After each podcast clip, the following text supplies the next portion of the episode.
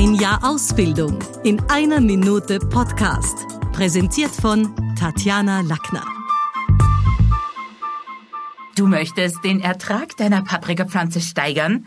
Ich bin Lisa Nebel und verrate dir den Trick für viele knackige Früchte.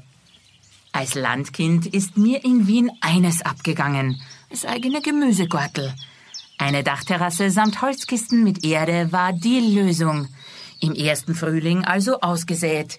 Paprika, Gurken, Tomaten. Brav gedüngt, täglich gegossen. Die Ausbeute? Viele Tomaten und Gurken. Nur Paprika gab es genau eine pro Pflanze. Mittlerweile weiß ich, woran es lag und was Abhilfe schafft. Wenn du die erste Blüte siehst, zupfst du diese sogenannte Königsblüte aus. Die Paprika muss diese Attacke kompensieren und bildet viele Blüten. Und so waren es dann um die fünf, sechs Paprika pro Pflanze. Also, probier's selbst aus. Das war's wieder mal. Besuchen Sie uns doch auf Facebook, LinkedIn, Xing, Instagram, YouTube und Clubhouse oder auf sprechen.com.